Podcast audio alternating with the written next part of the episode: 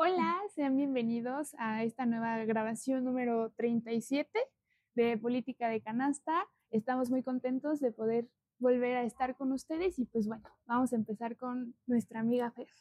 Hola, buenos días a todos. Y yo no me aprendí mi noticia porque la acabo de hacer, pero se las voy a leer. Eh, bueno, habla sobre los animales.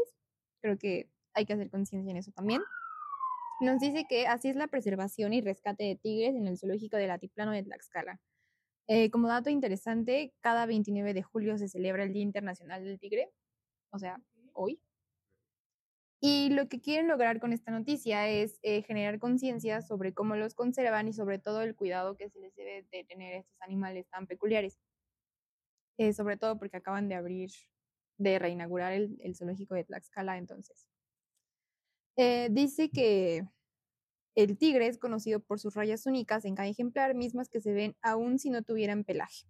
El tigre es uno de los felinos más grandes del mundo y eh, lo que les dije del Día Mundial y nos dijo que el médico veterinario del zoológico del Altiplano del estado de Tlaxcala, Agustín Vázquez, compartió que existen seis subespecies de este mamífero que se encuentran repartidos en el continente asiático, sobre todo en India, Indonesia y China. Nos habla sobre todo su hábitat natural, cuánto miden y sobre todo el, el alimento que se les tiene que hacer. Nos dice que el zoológico de Tlaxcala lo que hace es rescatarlos y cuidarlos. Pero yo escuché por ahí una noticia que hace no mucho se les murieron todos los tigres que había en el zoológico, entonces se me hace un poco ilógico que digan que rescatan tigres si los que tenían se les murieron. Entonces, lo que yo quiero opinar con esta noticia es que sobre todo la entrada del zoológico es muy barata, entonces me preocuparía que no estén alimentando de forma adecuada a los animales porque bien sabemos que si entre razas de los perros tienen que comer diferentes croquetas por el tamaño y demás, pues los animales igual tienen que comer como lo, o sea, Lo que le corresponde. ajá, lo que le corresponde. Y lo que había escuchado es que les habían estado dando de que la misma carne a todos. Y creo que por eso fallecieron como los tigres anteriores. Entonces, lo que quiero es que pues tengan conciencia de que son animales y incluso tenerlos en cautiverio no está bien. O sea, como para nuestro entretenimiento, no estoy tan acorde de los zoológicos porque pues realmente no están en su hábitat. Los espacios en donde viven son muy pequeños. A veces tienen de que de tres a cuatro tigres en, tigres en un solo lugar, entonces no se me hace humano. No estoy tan a favor de esto, pero pues visiten el zoológico, contribuyan a, a su alimentación. Me gustaría empezar porque, este, bueno, yo de pequeño vivía bastante cerca del zoológico y me acuerdo que, pues, básicamente era como cada fin de semana ahí o cada 15 días. Y las actividades alrededor del zoológico eran como divertidas. O sea, me acuerdo que había una tirolesa, había como juegos de... En el, en el laguito, o Ajá, sea, había como unas bolas. Sí, era como bastante lindo y recreativo el zoológico, creo que al final como zoológico es su punto, pero como creciendo y en toda esta eh, importancia de darle el lugar que, que se merecen los animales, me encontré, bueno, en su momento todos nos encontramos con el hecho de que los circos se prohibieron por esta explotación que se les llegaba a hacer a los, a los animales. Y no sé ustedes, pero no creo que esté muy lejos tanto el zoológico como un circo. O sea, al final lo que estás haciendo es lucrando a partir de los animales, que ya pues no es que los trates mal, sino que los tienes en condiciones inhumanas, que para acabar pronto es básicamente lo mismo. Sí. No sé qué, qué diferencia se les podría hacer. Pues sí, justo. A mí también, de hecho hubo una época en la que fue como muy controversial en redes sociales, los zoológicos, de como que no vayan a los zoológicos, como que hubo una, un movimiento frente En a contra de los zoológicos, creo que sí. ¿no? Fue hace como cuatro años, cinco años. Este, entonces, pues eh, desde hace tiempo como que se empezó a, eh, ¿cómo se dice? Como a hablar de esto en internet y se empezó a decir, ¿no? Pero después salieron, también recuerdo como que a favor de los zoológicos muchos argumentos que ayudaban a conservar a, a las especies, que les daban como espacios seguros. El problema es cuando no lo hacen, ¿no? Que yo creo que sí debería ser su labor, pues eh, cuidar las especies, pero estoy segura que en muchas ocasiones pues esto no es posible por que hay ciertos intereses ahí, ¿no? Dentro, que, que son más importantes que los animales. E incluso yo creo que en el Tlaxcala pues pasa mucho, pasó por mucho tiempo. Ahorita espero que mejoren las condiciones con esto que se volvió a abrir y, y así. Pero creo que por mucho tiempo fue, estuvo como muy descuidado y muy abandonado. Y como está pues a, a manos del, del gobierno, pues siento que lo, saben, que no Como le... que lo dejaron. Ajá, lo dejaron mucho. Entonces, yo espero que eso no vuelva a pasar porque, más que nada por los, las especies que se encuentran Claro. ahí y por cuidarles y protegerles, pero pues yo creo que sí, digo, ahorita que ya está el zoológico, pues también nos tocaría como apoyar en esa parte, Sí. este, pues visitando a lo mejor o promoviendo a- para que ellos realmente vean que es algo que nos interesa como población y le den el cuidado Sí. que se requiere. Sí, pues yo justo iba a comentar algo relacionado a lo de Kiara, que pues se supone que reinauguraron el zoológico porque las condiciones en las que estaba tanto su infraestructura como los animales, pues era, o sea, dejaba mucho que desear, ¿no? Los animales desnutridos, eh, sus hábitats, hábitats, este, pues como sin cuidados, etcétera. Entonces, pues bueno, ojalá esto sea, esta rea- rea- Reapertura. reapertura, pues sea como una nueva oportunidad, como de hacer las cosas bien. Mm, pues sí, yo creo que es todo un tema y todo un dilema el hecho de si los zoológicos deberían de, de seguir operando o no, pero pues al final es también como, pues es un recurso económico, es una forma como de cuidar a los animales desde una perspectiva distinta, que insisto, pues puede ser todo un dilema si es correcto o no, pero mientras y, o sea, como estar como bien informados y sobre todo como ciudadanos al acudir a este tipo de espacios, pues ser muy respetuosos con los espacios en los que se encuentran los animales, ¿no? Como pues no aventar comida, no dejar basura, etcétera. Y yo creo que pues ahí podemos ir como generando también una cultura de respeto hacia los animales.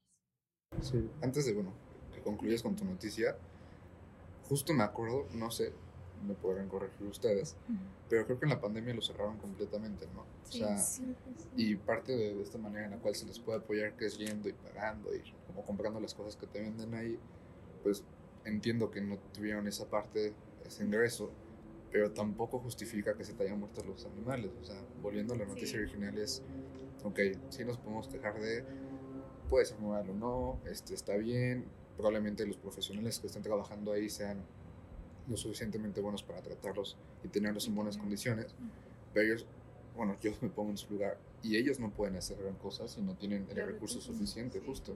Claro. Entonces, ¿quieres concluir tu noticia?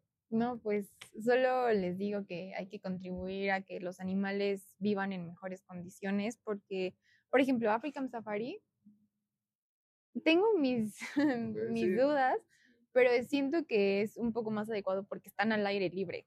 O sea, no es algo que tengas que decir, ¿sabes qué? Los voy a encerrar para que la gente los venga a ver. O sea, es más como te encierras tú en tu coche porque ellos están como viviendo lo que tendrían que estar haciendo en la selva o donde sea, ¿no? Entonces, pues solo es generar conciencia de asistamos para que les demos la importancia y digan, wow, a la gente sí le importa, entonces voy a generar como cuidado y demás. Excelente. ¿Quién quiere seguir? ¿Y quién quiere ser? bueno. Ah, a ver, bueno, mi noticia está relacionada al tema de la salud y no sé si lo notaron, pero yo creo que desde, o sea, hay un antes y después de pandemia hay muchos temas de salud Claro. eh, que era pues algo que se esperaba que pasara, porque pues en la pandemia se vivieron pues, bastantes cosas que hicieron a los, a los gobiernos darse cuenta pues que estaban haciendo ciertas cosas mal, ¿no? Y también derivado de, de esto pues surgieron otras necesidades, como el hecho de que ya se empezó a hablar más de la, la atención psicológica, la importancia de la salud emocional, porque desde esta pandemia derivaron muchos problemas emocionales en las personas y creo que se, como que se empezó a hablar un poquito más de ello y a darle más importancia, ¿no? Entonces justo mi noticia está relacionada a ello, a que en el ayuntamiento de Apetatitlán, el presidente municipal se, bueno, creó, propuso eh, un servicio para el cuidado y atención de la salud, que es el Gabinete de Atención Psicológica Familiar, Terapia Familiar, Orientación, Estimulación y Terapia del Lenguaje. Esto lo hace a través del Sistema Municipal para el Desarrollo Integral de la Familia, DIF, y busca atender a los sectores de la población y la mayor parte de, de las necesidades, como es el cuidado emocional de las personas. O sea, este es como su principal giro, el cuidado emocional. Y también ofrece, bueno, es una atención, ellos lo llaman como atención integral porque involucra varios sectores también, porque también dan atención médica como este, atención odontológica y terapia física. Entonces tienen como estos dos ejes, el, el, área de medicina, un poquito más como de atención a la salud física, y también está el área de atención a la salud emocional.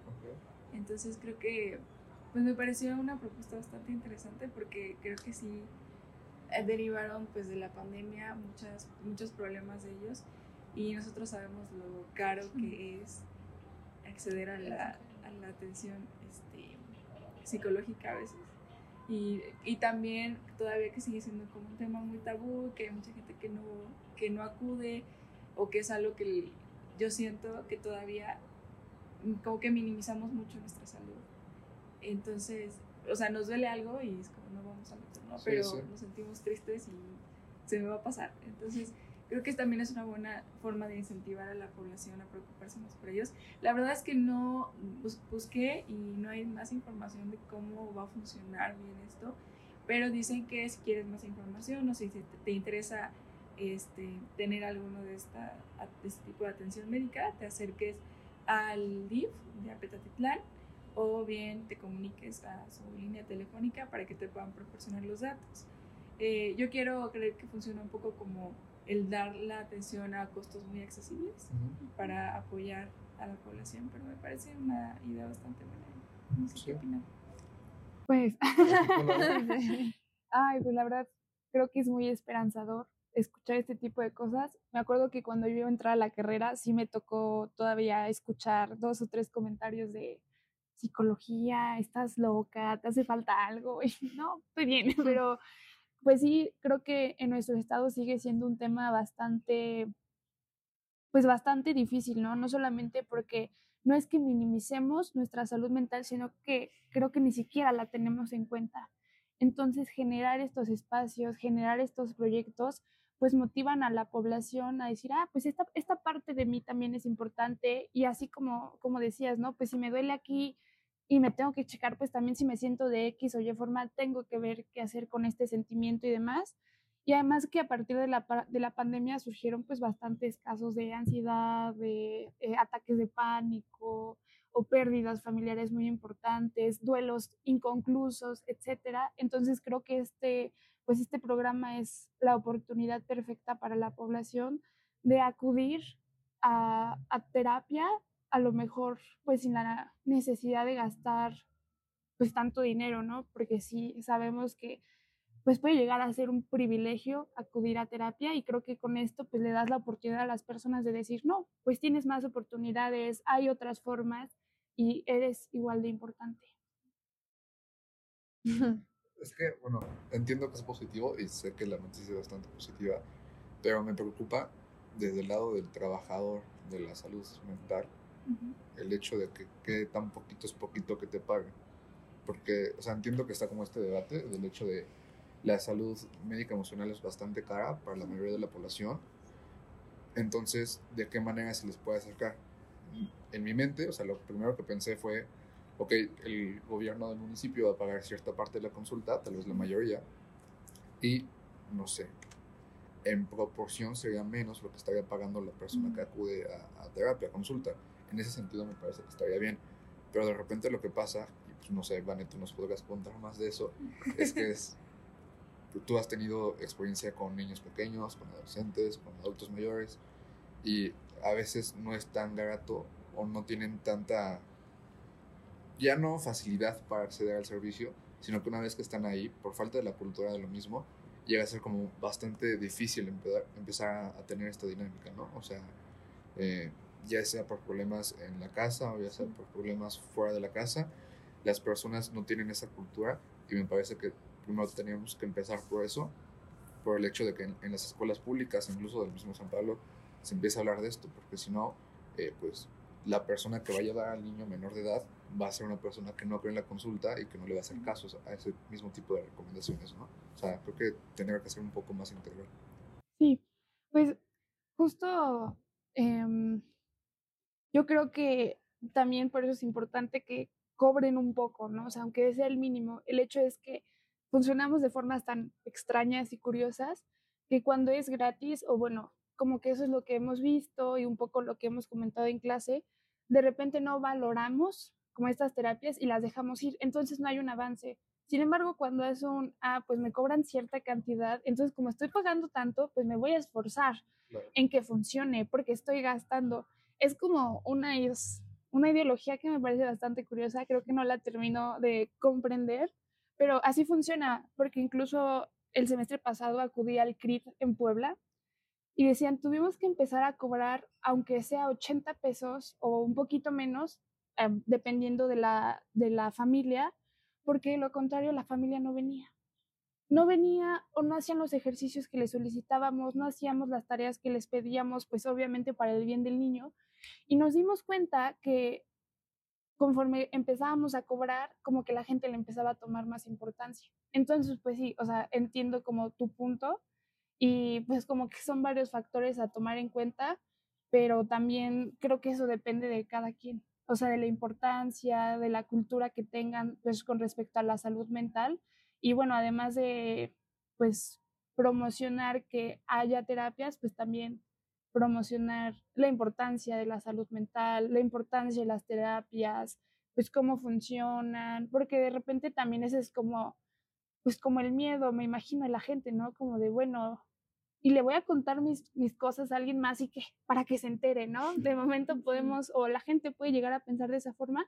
Entonces, pues creo que es importante que además de que se mencione, oh, oye, yo te voy a dar terapias de esta manera, ah, bueno, pero las terapias funcionan de esta forma, se van a llevar a cabo estas, estas planeaciones o estos, pues sí, esta forma de terapia. Entonces, pues económicamente sí creo que es importante que cobren aunque sea el mínimo para que la gente le tome importancia. Insisto, no sé por qué pasa eso, o sea, creo que no es algo que logro dimensionar todavía, pero cuando hay de por medio un recurso monetario, le toma la gente más importancia. y ya, bueno, a mí es una noticia que me conmueve bastante porque acceder a la salud mental es un tema bien complicado, sobre todo desde el contexto familiar en el que vienes. Porque me ha tocado que he hablado con muchos compañeros, amigas y demás que van a escondidas al psicólogo, porque es como, es que si yo le digo a mi mamá de que, oye, estoy yendo al psicólogo, es como, ¿por qué estás loca? No tienes, o sea, tú no tienes ningún problema, ¿por qué vas y no, o sea, qué es lo que te preocupa? ¿En qué, qué de tu edad te puede preocupar para que tengas que ir al psicólogo? Y ese es un tema social bien fuerte porque si desde el contexto familiar no está entendido esto, creo que de nada sirve hacer estas campañas si la gente no tiene conciencia de qué es ir al psicólogo realmente, ¿no? Ese es un punto. Otro punto que, o sea, que me conmueve es el, o sea, el decir, ok, yo ya vi que la gente está teniendo como esta problemática, voy a hacer algo para que intenten acudir. O sea, es bueno que cobren, pero justo que cobren como una cantidad que la persona pueda pagar. Se puede asumir. Ajá, para decir, ok, voy a tomar responsabilidad de mis emociones y de mí como persona para pagar 50 pesos a la semana, 50 pesos cada dos semanas para acudir, hablar y trabajar mis problemas. Pero lo nuevo, o sea, lo mismo es como promover esto en las escuelas, con los papás, sobre todo con la gente mayor, porque como que nuestra generación ha entendido que ir al psicólogo es más allá de que estás loco. hay muchísimas cosas que trabajar como ser humano y como persona para estar bien con otros seres humanos, ¿no? Entonces, nosotros no tenemos problema. El problema es más hacia la gente adulta. Por ejemplo, mis abuelos es como, pero ¿por qué vas al psicólogo?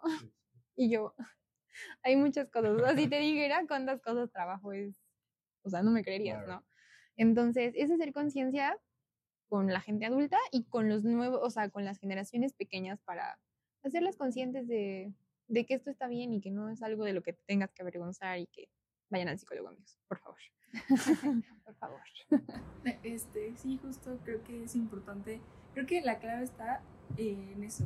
Eh, en este caso de este programa que están proponiendo, yo creo que es eh, a lo mejor a veces sí el hecho de que no les pagues, como decía Vane, pues podría ocasionar eh, que no le, le prestaran tanta. Pero yo creo que a lo mejor en este caso el, ese es el hecho de que ellos buscan ayuda. Entonces a lo mejor ya tú al ser como el voluntario de la ayuda, de pedir, de decir, oye, yo quiero, quiero, necesito ayuda, yo la estoy buscando, pues puede que le interesa diferente, ¿no? Entonces, a mí lo que me preocuparía a lo mejor es que este, eh, pues como no sé, ajá, como que no se está pagando, como tú dijiste, no se le está pagando al personal de salud, a lo mejor también pues haya, ¿cómo, cómo podría decirlo? O que no haya tanto interés. Ajá, una por el personal de salud, que no haya tanto interés, y que a lo, que a lo mejor sea personal de salud que no se, que no esté como tan profesionalizado en eso, que, tan preparado para eso. No sé cómo los preparen también, porque trabajan con, pues van a trabajar con poblaciones de todo tipo, como lo mencionan. Entonces, yo creo que es importante el, la, el papel que va a tomar en este caso el ayuntamiento ante este tema. Creo que debe ser muy responsable de su parte, porque ellos son los que están ofreciendo. Creo que sí hay personas que van a estar interesadas, porque hay muchas personas que necesitan este, estos apoyos, pero yo creo que el, que el que dependa que salga bien o salga mal eh, tiene que ver con el ayuntamiento, que es responsabilidad del ayuntamiento, y que sí le den la importancia que se necesita, ¿no? que no sea también solamente algo como de, pues te voy a dar la ayuda, ¿no? Y ya, y le mandas como cualquier cosa, sí. cosa ¿no? Sino que realmente esté especial, esté, pues se haga un plan real, ¿no? Entonces, pensado en los pacientes y que no, pues sí, no vaya a haber problemas con ello y también les den seguimiento y también, o sea, como de te doy una terapia ya, ¿no? Porque no, no funciona así. Entonces, ojalá y sí. Estaría interesante conocer. Es que me, puse a investigar cómo funciona y la verdad es que no hay tanta información de eso. O sea, de cómo va a funcionar. Supongo que se está como eh, desarrollando. desarrollando. Entonces estaría, ahí se encuentra información, se las paso. Gracias. Gracias. Pasamos con una de las noticias menos esperadas en este programa.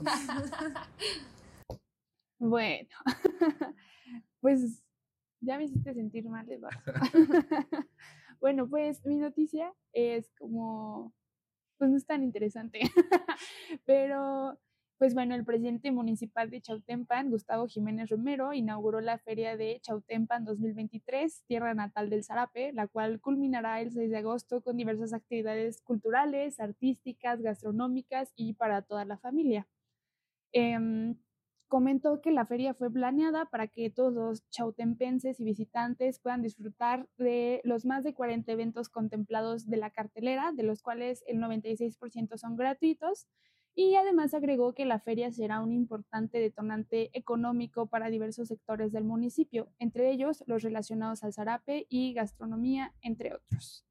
Pues mi, la razón por la que yo escogí este, esta noticia es porque creo que es importante que resaltemos y valoremos y nos sintamos orgullosos de nuestras costumbres. Yo soy de Santana, entonces, pues bueno, creo que es como una forma de, de, pues como de seguir preservando nuestras costumbres, nuestras tradiciones. Justo hace ratito platicábamos que el día de mañana, domingo 30 de julio, es el mole en Santana Chotempan. Y a mí me parece como muy importante porque siempre me ha llamado mucho la atención como todo el ritual que, que hay detrás de cierta tradición o de cierta costumbre, ¿no? El, el, este mole, por ejemplo, se hace en honor a señora Santana, que se encuentra en Chautempan. Entonces, diversas casas hacen pues el mole desde cero, ¿no? Y creo que no todos o muchos de, de nuestras generaciones pues no sabe hacer más desde cero. Entonces, no sé cocinar. pues no sé, como que a mí me llamó mucho la atención como, pues cómo seguimos intentando, pues preservar este tipo de tradiciones, este tipo de costumbres, sentirnos orgullosos de él y bueno, por otro lado también pensaba en, pues todo el derrame económico que puede haber en, en este municipio, ¿no? Pues muchas familias o vienen de otros municipios a la feria y consumen en los locales, en los restaurantes, en la feria, o incluso eh, familias que por X o Y razón viven en otro estado, vienen a la feria y también pues consumen pues de las, ¿cómo se llaman? Pues sí, de los locales. Entonces, bueno, creo que esto es muy importante, me parece muy valioso y pues ya acudan a la feria. ya, bueno, voy a hablar antes de que se me olvide la idea. Este, bueno, o sea, yo la verdad cuando llegué a Tlaxcala, cabe aclarar que yo no soy de aquí, gracias a Dios, no es cierto. este, esto del mole a mí se me hizo como bien curioso, porque en México eso es impensable. O sea, ir como a casa de un extraño a comer mole es como, ¿por?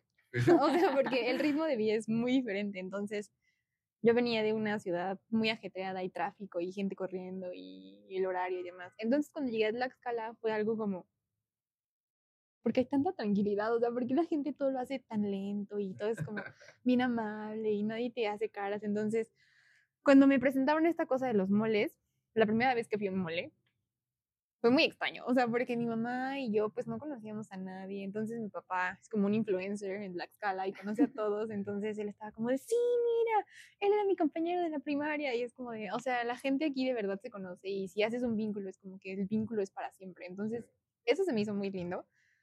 Y otro tema importante que quiero tocar es el, lo económico, porque es, o sea, qué padre que recaben como tanto dinero, pero ¿a dónde va ese dinero? ¿A qué lo destinan? O sea, si lo destinan como al mismo municipio, pues está bien porque, por ejemplo, hay muchas calles que a veces no están bien, están feas, se puede promover como muchas cosas, pero ¿cómo sabemos a dónde se destina ese dinero? O sea, porque normalmente sabemos que el gobierno es recaba, ajá, o sea, no es muy transparente, entonces a mí sí me genera como mucha duda de, de todo lo que, ah, o sea, recaban de las ferias, ¿a dónde va? ¿A qué se destina? O sea, porque pues nosotros sabemos que decimos, no, pues es que lo van a hacer para seguir invirtiendo, promoviendo la, el turismo en Tlaxcala. Pero, o sea, yo siento que los mismos tlaxcaltecas son los que visitan como este tipo de cosas, porque no le dan la difusión correcta. O sea, yo no sabía que Santana tenía una feria. o sea, ¿saben el nivel de no le dan difusión a esto? Entonces, creo que eso es importante para que los demás estados puedan decir, ok, vamos a visitar Tlaxcala. Y sobre todo decirnos a dónde va el dinero que invertimos como en este, en este tipo de eventos. Claro. No, bueno, es que, o sea, entiendo la, la, posición que se puede tener cuando te tlaxcalizas, por decirlo de alguna manera, porque yo que crecí con este tipo de dinámicas y el hecho de este fin, y siquiera, bueno, yo en lo personal no le digo cómo es la feria de, sino es como, ah, pues es el mole en Santana, o es el mole de, de Pisaco, ese tipo de cosas. Y ya tenerlo tan arraigado a la cultura, pues es bastante bonito, porque pues tú creces con esto de, ah, me invitaron a con, ah, vamos, vamos a Guanándala, vamos a, a, muchos lugares, y, literalmente es donde te invitan, vas, o sea, es, chistoso y también un aporte gastronómico, o sea, la diferencia que hacen entre los moles, por ejemplo, Santana, cuando hacen mole no solo hacen el mole tradicional, sino que también hacen mole de panza. Entonces, está bastante rico, la verdad. E, este, como estas diferencias que se va haciendo en cada una de las comunidades es bastante lindo porque algo es Santana, el caos, que es las dos calles que tienen en Santana, y otra ya son las comunidades alejadas, que también tienen su propia identidad, que si bien siguen siendo parte de Chautempan, son otra manera de representarse. Y eso está bastante lindo. Eh, en cuanto a la recaudación de dinero, según yo, siempre lo que se dice es que el, la, el municipio y quien organiza queda tablas. O sea, igual pasa en la feria de, de, Tlaxcala a nivel estatal, se van a invertir 10 millones, ah, pues se recabaron 10 millones igual, o sea, como que queda estable y ya. Pero pues, es porque hay bastante opacidad en lo que se hace. O sea, deberíamos de tener la capacidad de poder tener como la manera de exigirle a las personas que están en la autoridad, de ver, hay 40 puestos, ¿cuánto pagan cada uno de estos puestos? Las cuotas de recuperaciones, qué otros ingresos tienes, si el mismo ayuntamiento habilitó para estacionamiento, este tipo de cosas. Que al final sabemos que no se hace. Pero bueno, ojalá que se pueda hacer. Sería interesante analizarlo. Sí, yo voy a, yo voy a opacar a la, el mole de Santana, porque igual es el mole de mi pueblo. Siempre, siempre son el mismo día, todos los años. Eh, si gustan. Gracias. Eh, Santiago Tepeticpac es el primer señorío. Eh, pero pues Ah, no, somos- ¿qué hubo, güey? no, nosotros ya tenemos antigüedad. Este. Y eh, cultura. somos importantes, los más importantes a nivel estatal, no lo puedo negar, pero no, pues es que mi pueblo es muy pequeñito, entonces, o sea, también yo siempre crecí con eso porque mis abuelitos siempre han hecho mole, siempre, siempre. Y bueno, de hecho ya tiene varios años que no hacen por la pandemia, y así creo que muchos dejaron de hacer. Pero pues yo crecí, o sea, yo crecí con esta fecha del mole y que en mi casa, porque pues mi pueblo es muy pequeño y literal afuera de mi casa se pone la feria, de esas ferias que se ponen en dos calles. Ambulantes. Sí, Sí. ambulantes. Y pues era muy- es muy lindo, ¿no? Y que vas y mis abuelos hacían fiesta pues, enorme y era como de poner este las mesitas y de esperar a la gente y desde días antes empezar a hacer todo, como que y mi abuelita hacía hace una olla de mole enorme así. Entonces, como que para mí siempre ha estado pues es como recuerdos de mi infancia, de toda Claro. mi vida. Y eh, pues es algo que, que es muy lindo, que recuerdo y creo que es algo muy importante y que me parece algo muy padre de, de aquí de Tlaxcala, porque igual yo les he contado a mis amigos de, de Puebla, a los foráneos, lo que pasa en Tlaxcala y es así como de... Ajá, es que te digo, o sea, llega un punto en el que dices, ¿por qué voy a ir a comer mole a casa de un extraño? O sea, como, ¿por qué ese extraño va a destinar dinero propio Para para, mí. Y decir, aparte, Sí, sí. ten? te reciben bien. Sí. O sea, de verdad, mis abuelitos, digo, actualmente ya no sé si siga pasando mucho, pero mis abuelitos me cuentan que antes, o sea, llegaba gente que ellos no conocían. Ajá, que no topaban. Sí, y, a- y aún así. Ajá, y sí, ¿qué y los, pásale? ajá, Sí, y los justo. atendía así como si fueran amigos de toda la vida. Y los recibía siempre, ¿no? Entonces, es culturalmente es algo bien bonito y es También. bien triste que ya se esté Se está perdiendo. perdiendo, justo. Porque yo sí noto, o sea, mis recuerdos de cómo era antes a cómo era en los últimos años es muy diferente. O sea, en- incluso en la feria, o sea, la feria que antes eran a lo mejor tres cuadras, ahora solo son dos, ¿no? Claro, Una y media. los puestos. Sí, los- y entonces se empieza a sentir bien chiquito.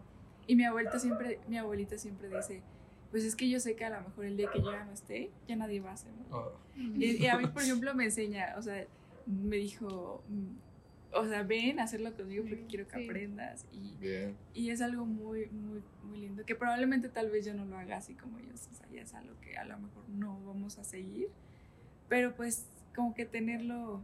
Sí, esa dinámica, sí, conservarlo. sí, es, muy, es muy bello. Entonces, sí, si gustan, es el... Después de tres, cuatro años, no, tres de la pandemia, Ajá. Tres. el primero que van a ser mis abuelitos, entonces, Ah, si gustan, gracias. gracias. sí, gracias. Gracias. Y pues sí, es algo muy bello, entonces también hay que apoyar y todo el movimiento económico y es una celebración muy bonita, entonces tanto en Santana como... Más en tu pueblo. Este, pues sí, creo que está muy padre. A mí, bueno, nada más como anotación, yo creo que sí es algo muy propio de Tlaxcala. O sea, Sí, sí. esta amabilidad, la apertura con la cual siempre se ha tenido esa recibido a las personas que no son de acá, me parece algo bastante lindo.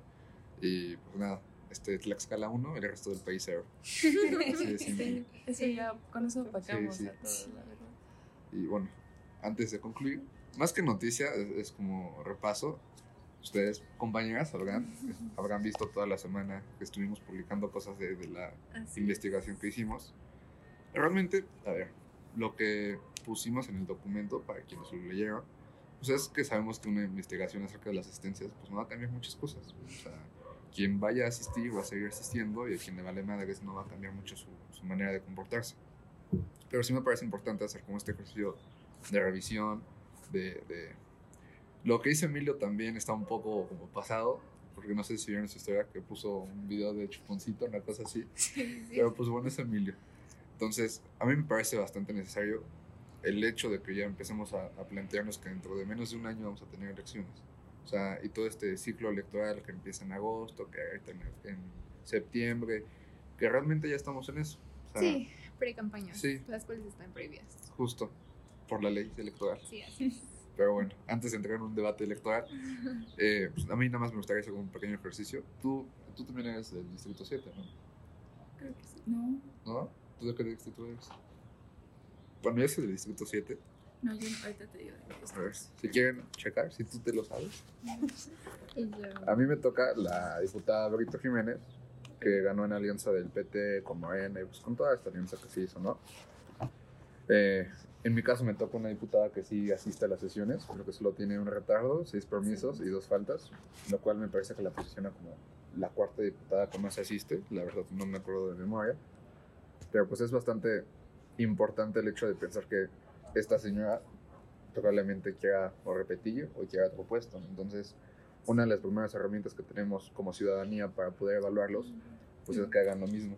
Lo tienen en su sea, si Ah, sacan es su que, INE, ¿Sabes qué? Mi INE eh, está de la casa de mis abuelos, entonces no Ah, cuenta porque no vivo ahí. ya. A ver, Por yo un segundo, ejemplo. un segundo. Y mi INE está por ahí, entonces de No todos modos no sé. funciona. o sea, si ustedes sacan su INE, Oye, te ves muy yo. joven en tu INE. Sí. Qué pequeño. ¿Por qué la tuya es diferente? porque es, Es nueva. más. Es Ajá. es de las viejitas. Ajá, justo, la mía igual es de las viejitas, como que esto no. Ah, no, sí. No, yo no tengo eso, porque, ay, me siento muy viejita. no, o sea, acabo de tener una revelación de que Ay, no ¿dónde tiene eso. Según yo, eh, tienen que decir 07, 08, o sea, son 15. Pero, Sección. Sección, es que dice sección 450. 123. Bueno, esas son las secciones distritales. Ok. Entonces, dentro de la, del Congreso es a nivel federal. Están muy cool, o sea, yo me siento mal de que no esté así. ¿Por? No me acuerdo dónde. En video, o sea, voy a investigar en el INE, pero me acuerdo que se podía ver por acá en qué sitio no, te pues yo no sé de qué distrito soy. Pero bueno, Pero mi sección es la investigar. 450. O sea, La yo voto la acá. 510. Yo voto en Panotla por lo que les dije, entonces. No sé qué diputado este. Pues mira, yo tengo aquí una guía de caritas que es por distritos.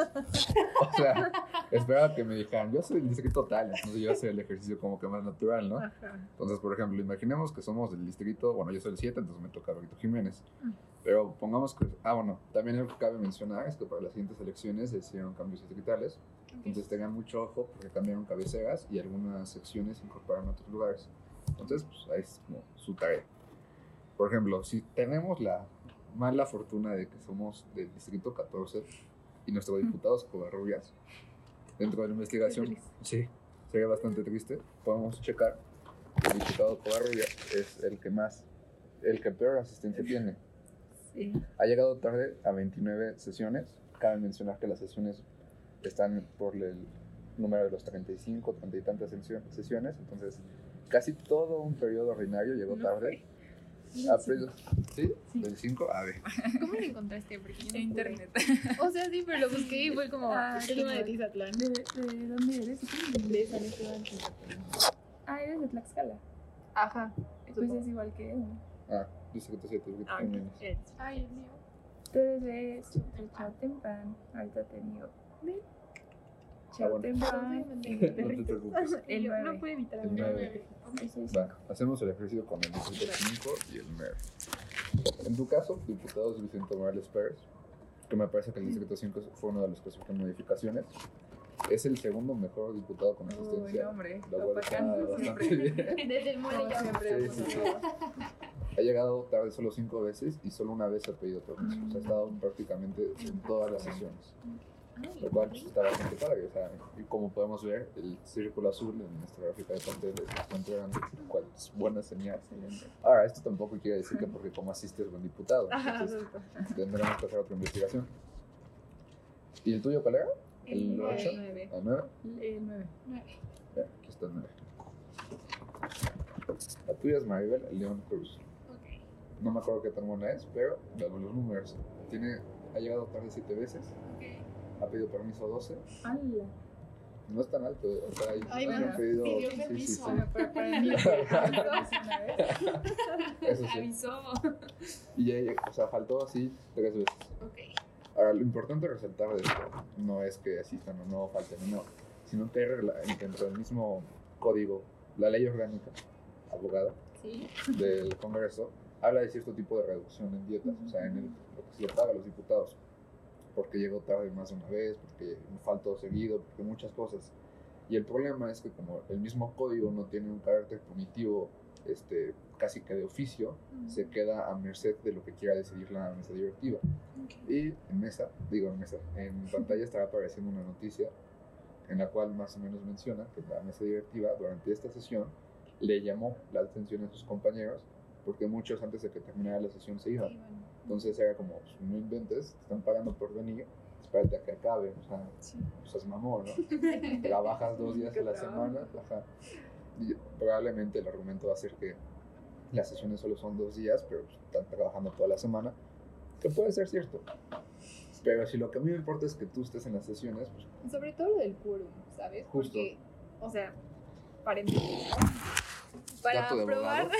sí, dato, dato curioso, para aprobar una nueva propuesta o votar se necesita cierto quórum, porque si no llegas a ese quórum, mm, simplemente no procede, o sea, por la mayoría de votos y demás, en lo que no voy a meter porque es un tema bastante extenso, pero sí, acabo de darme cuenta de que de lo que me está enseñando Edu, más de la mitad tienen un buen de faltas, entonces el quórum realmente nunca está completo, o sea, ni siquiera llega a la mitad de las asistencias de los que tendrían que estar ahí. Entonces, ¿cómo voy a votar a- por algo si no estoy si no hacen el presente? trabajo, claro. Incluso dentro del... Lo digo de memoria, no me acuerdo la verdad, pero me parece que las sesiones en promedio tienen 22 diputados. O sea, mínimo faltan 3 en cada sesión, ya sea por permiso o ya sea por falta, lo cual es bastante triste, la verdad. Sí. Algo que me gustaría reflexionar acerca de esto, ya para terminar y pasar a la parte de las promociones, para que se vayan pensando en algo, Y yo. es, es difícil el como sociedad tener la capacidad de evaluar correctamente a los diputados y en general a, a todo, a todo servidor público que llegó por una elección democrática. Pero sí tenemos que tener mínimo la curiosidad de saber qué están haciendo, porque si no, dentro de ocho meses, cuatro meses que quieran venir y decir, yo trabajé por ti, hice- o sea, que se quieran poner como si fueran super mártires, podamos tener esta herramienta que diga, güey, pues, asististe a pinches 10. Ajá, no De mames. 32, 22. sí. entonces, pues no se vale y me parece que, pues nada, ojalá que les haya servido a alguien, que les interese y que pueda servir como un documento para investigar. Y ya. Excelente. Muchas gracias. Muchas gracias. Am, bueno, yo la verdad tengo hambre. y creo que es un restaurante al que siempre volvería a ir, el Sochuca. Es muy rico, o sea, si les gusta mucho como la carne y mariscos, hay como pulpos ahumados y así. La verdad está muy rico, así que mi recomendación del día. bien. No, este... Vanessa. Yo, eh, pues yo quiero recomendar un local en Santana que se llama Angelotes, que vende nesquites, qué rico. elotes, incluso hace poquito se les hizo famoso porque sacaron el elote de Barbie. Entonces fue como, Deli. como Sí, es cierto, yo lo sigo en Instagram, sí, son bien ricos. Entonces, Sí, pues ahí está en Santana.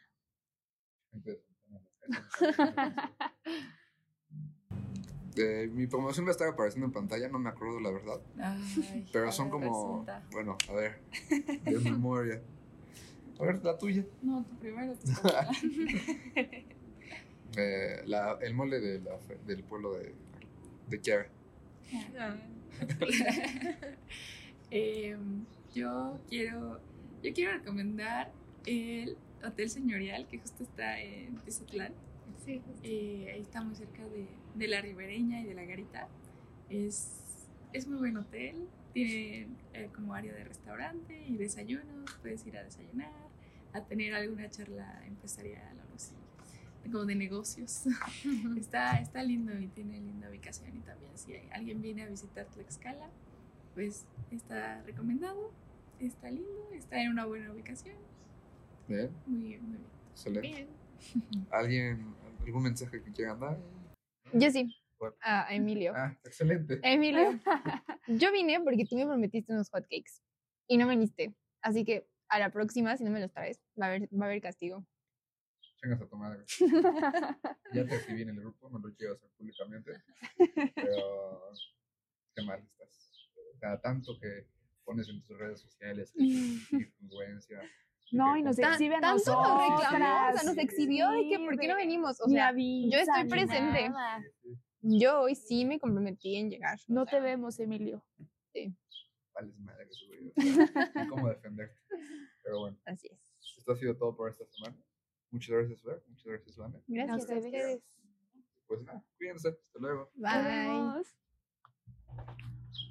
Qué bueno que le mentaron su madre. y yo, a ver, no, él me exhibió. Si él me exhibió,